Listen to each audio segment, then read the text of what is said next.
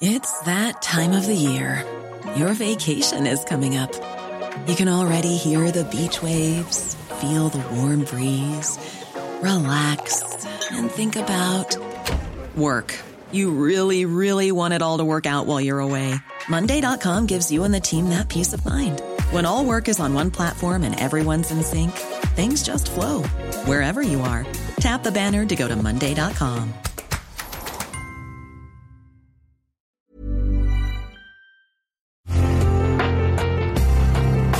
Una imagen vale más que mil palabras y a veces con tan solo escuchar viajamos al mundo infinito de la reflexión. Esta es la imagen del día con Adela Micha.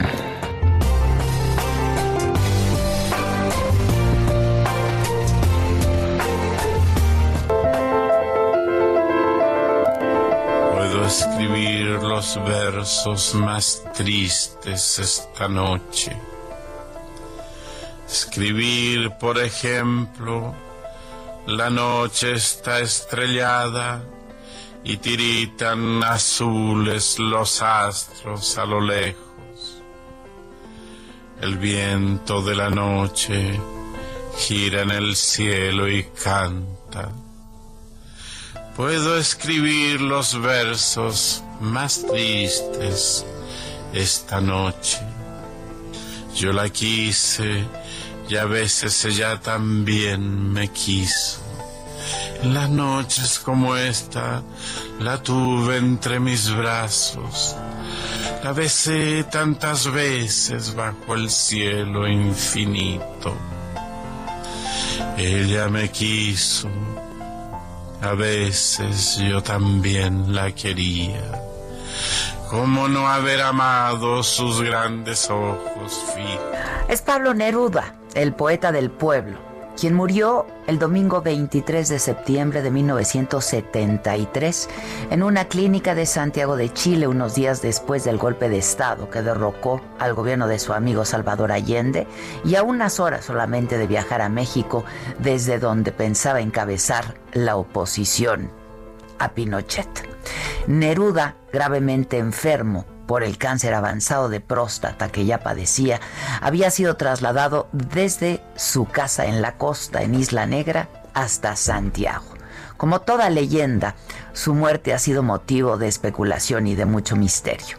Mientras en su certificado de defunción consta que murió por una alteración profunda del organismo a causa de múltiples dolencias, Manuel Araya, su guardaespaldas y chofer, siempre difundió la leyenda de que el poeta había sido envenenado con una inyección que le aplicaron agentes del gobierno militar. En el 2013, después de pruebas toxicológicas a sus restos exhumados, un equipo de expertos determinó que Neruda murió a causa del cáncer. Y años más tarde, hace apenas dos, en el 2017, un segundo estudio realizado por peritos internacionales descubrió en el cuerpo del poeta una bacteria potencialmente mortal, aunque admitieron que necesitarían y necesitaban investigar más para determinar la causa de su deceso. Un año después, en el 2018, Bernardo Reyes, sobrino de Neruda, derrumbó la historia del asesinato y dijo que era un cuento farragoso, un cóctel hueco, dijo promovido en las páginas sociales de las revistas de papel couché.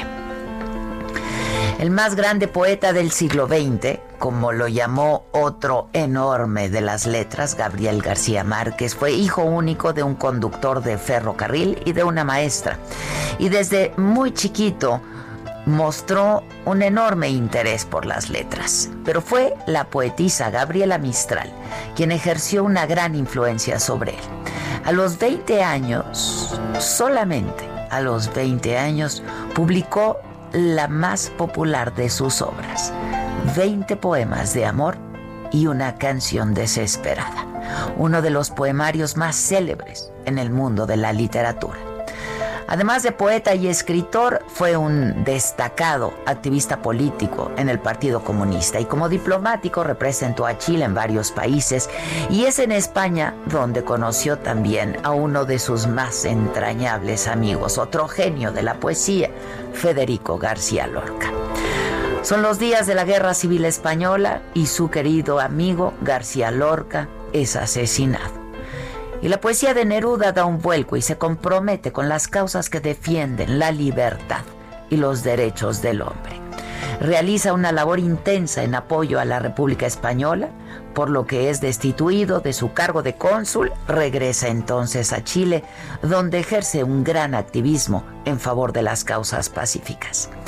Y logra embarcar a más de 2.000 refugiados españoles en el buque Winnipeg, hecho que cuenta la escritora Isabel Allende en su más reciente libro Largo pétalo de mar y que debe su título justamente a un verso de Neruda. El poeta escribió del amor, del dolor, del miedo, del mar, de la tierra, de las penas, la furia, del tiempo, de la comida y de la bebida. Fue un escritor fecundo, autor de 45 libros traducidos a más de 35 idiomas. Y sus lectores nos contamos por millones. Y su poesía trasciende el tiempo.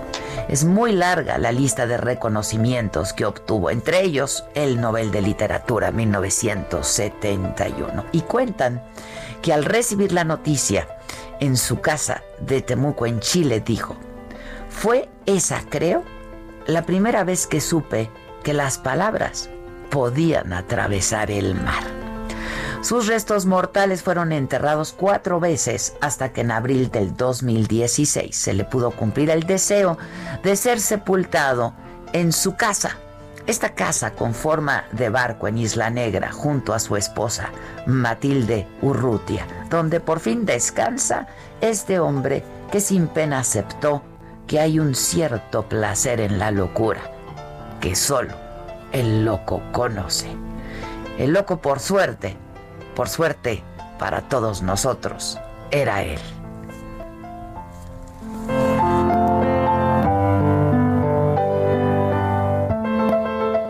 Me gustas cuando callas porque estás como ausente y me oyes desde lejos y mi voz no te toca. Parece que los ojos se te hubieran volado y parece que un beso te cerrara la boca. Como todas las cosas están llenas de mi alma, emerges de las cosas llena del alma mía, mariposa de sueño, te pareces a mi alma y te pareces a la palabra melancolía.